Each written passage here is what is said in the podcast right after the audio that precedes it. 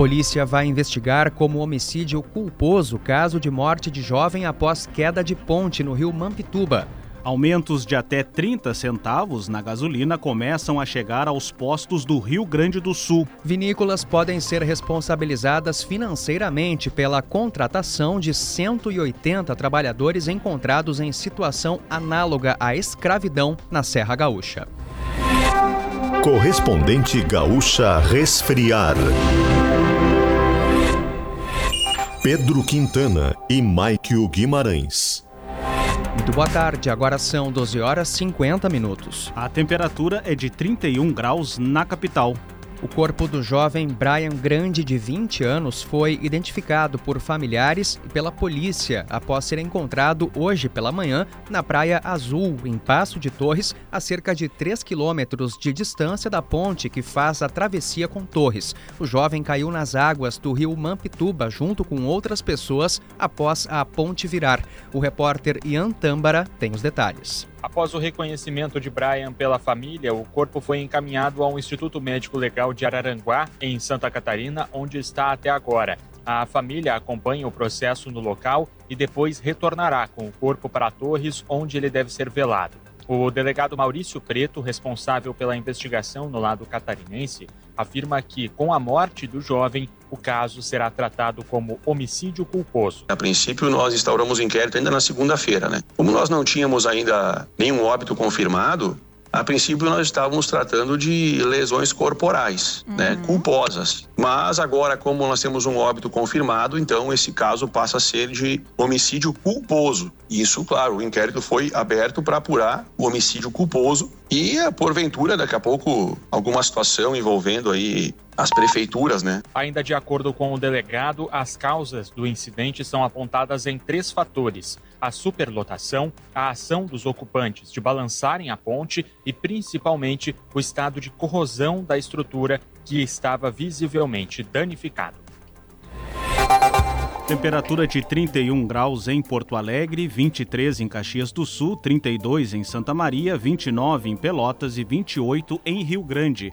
Cleocum atualiza a previsão do tempo para as próximas horas. Uma tarde quente, abafada e com pancadas de chuva espalhadas pelo estado do Rio Grande do Sul. Em muitas áreas, esta chuva vem acompanhada por trovoadas, em outras áreas, não. Mas enfim, é bom ficar atento. Metade norte do estado é a parte mais provável para pancadas de chuva com trovoadas, provavelmente aqui no leste também. De um modo geral, o volume de chuva não é muito grande, mas pode, em alguns pontos, é, haver uma chuva mais intensa. As pancadas pancadas de chuva seguem na sexta-feira por aqui. Verão combina com geladeira portátil resfriar, sua companheira em qualquer lugar. Com a possibilidade de aumento de preços da gasolina, o presidente Lula e o presidente da Petrobras, Jean Paul Prates, se reúnem no final da tarde para discutir o tema. Os impostos federais deverão voltar a ser cobrados sobre a gasolina e o etanol a partir de março, como determina a medida provisória editada pelo governo federal. A medida prorrogou a isenção de PIS e COFINS para esses dois combustíveis até 28 de fevereiro. Já óleo diesel biodiesel e gás natural tiveram o benefício estendido até 31 de dezembro.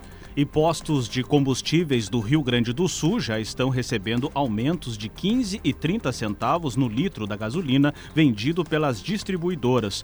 Um dos argumentos apresentados às revendas é o custo do frete para buscar o combustível, já que a refinaria Alberto Pasqualini, em Canoas, fez uma parada para manutenção. Além disso, também apontam alta do preço do etanol. Ainda nesta edição, incêndio atinge lavanderia do complexo hospitalar Santa Casa, em Porto Alegre. Segundo o autor da chacina, por causa de jogo de sinuca, é preso no Mato Grosso. A Resfriar é a maior fabricante de geladeiras e climatizadores automotivos do Brasil. Acesse resfriar.com.br e conheça todos os produtos incêndio atingiu uma lavanderia que funciona no complexo hospitalar Santa Casa de Misericórdia, no centro da capital, no final dessa manhã.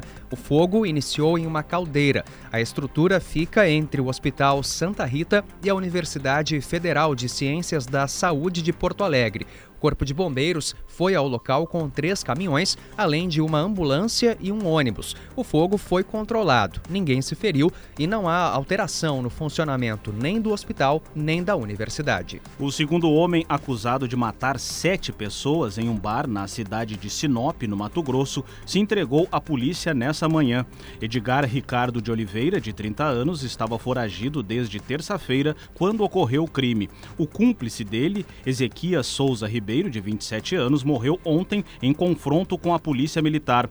O delegado responsável pelo caso afirmou que, informalmente, ele confessou o crime. A dupla matou sete pessoas após perder cerca de 4 mil reais em um jogo de sinuca.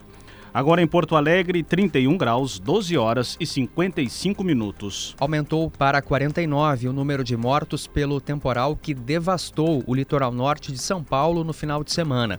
O balanço é da Defesa Civil Estadual. As buscas entraram hoje no quinto dia. Bombeiros, Defesa Civil e voluntários seguiram com as buscas de forma ininterrupta ao longo da madrugada. Há ainda dezenas de desaparecidos. Na última divulgação do governo estadual, 38 pessoas não haviam sido encontradas governadores responsáveis por administrar o estado de São Paulo entre 2011 e 2022 deixaram de investir 38% do valor previsto no orçamento para a prevenção de desastres naturais. Com mais de 10 bilhões e 400 milhões de reais destinados ao tema, os governos investiram 6 bilhões e 400 milhões, 62% do total. Além disso, o Ministério Público Estadual alertou há dois anos a Prefeitura de São Sebastião Sebastião que o crescimento desordenado da ocupação de morros na Vila Saí poderia resultar em uma tragédia. O maior navio da Marinha Brasileira chegou ao porto de São Sebastião nessa manhã para auxiliar no atendimento aos sobreviventes do temporal que atingiu o litoral paulista. A embarcação conta com um hospital de campanha. A estrutura promete entregar até 300 leitos que reforçarão o atendimento médico às pessoas atingidas. Além de médicos, o navio transportou 180 fuzileiros navais com maquinários que vão auxiliar a Defesa Civil na desobstrução de vias e ações de resgate.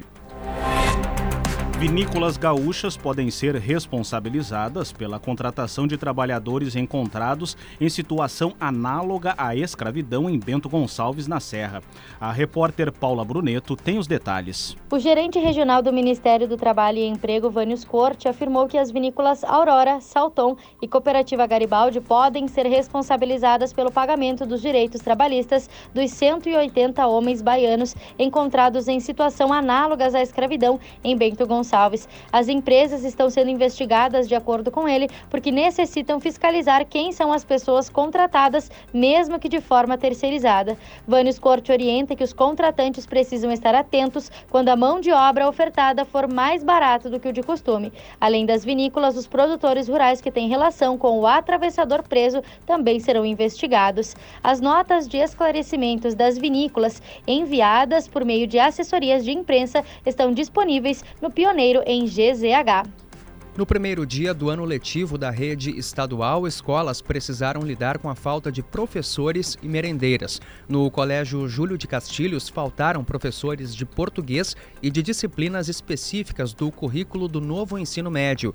No Inácio Montanha, a dificuldade está em encontrar professores para disciplinas de exatas. Segundo a Secretaria Estadual de Educação, uma nova contratação de uma empresa terceirizada vai atender à necessidade de merendeiras até o início de março. Sobre a falta de professores, a SEDUC informou que as solicitações são atendidas por meio de novas contratações emergenciais e pela ampliação de carga horária dos docentes. Em instantes, Ministros vistoriam cidade gaúcha atingida pela estiagem e produtores aguardam anúncio de medidas para amenizar perdas com a falta de chuvas. O vereador de Nova Santa Rita, Eliel Antônio da Silva, do PRTB, virou réu em um processo criminal na 15ª Vara Criminal do Foro Central. No início do ano, ele agrediu um repórter cinematográfico da RDC TV em frente ao quartel-general do Comando Militar do Sul, na capital. Ontem, a Câmara de Nova Santa Rita abriu um processo de cassação do mandato do político por quebra de decoro, que será concluído em até 90 dias. A reportagem da Rádio Rádio Gaúcha aguarda retorno do vereador. A comitiva de integrantes do governo federal chegou à região da campanha para realizar uma vistoria no município de Ulha Negra, um dos mais atingidos pela falta de chuva no estado.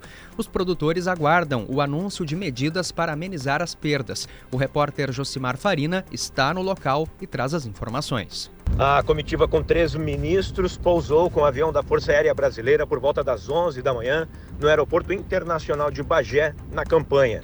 O deslocamento para Ulha Negra, cidade vizinha, iniciou logo em seguida. Os ministros do Desenvolvimento Agrário e Agricultura Familiar, Paulo Teixeira, do Desenvolvimento e Assistência Social, Família e Combate à Fome, Wellington Dias, e da Secretaria de Comunicação Social da Presidência da República, Paulo Pimenta, visitam em instantes uma propriedade rural de assentados da comunidade Nossa Senhora de Fátima Posteriormente, farão anúncios sobre medidas a serem adotadas. Serão liberados 430 milhões de reais do governo federal para ações emergenciais no Rio Grande do Sul. O governador Eduardo Leite, que não viria acompanhar a vistoria, mudou de ideia e está em deslocamento para a cidade. Verão combina com geladeira portátil resfriar, sua companheira em qualquer lugar. Você encontra o correspondente Gaúcha Resfriar na íntegra em GZH. A próxima edição será às 18 horas e 50 minutos. Boa tarde.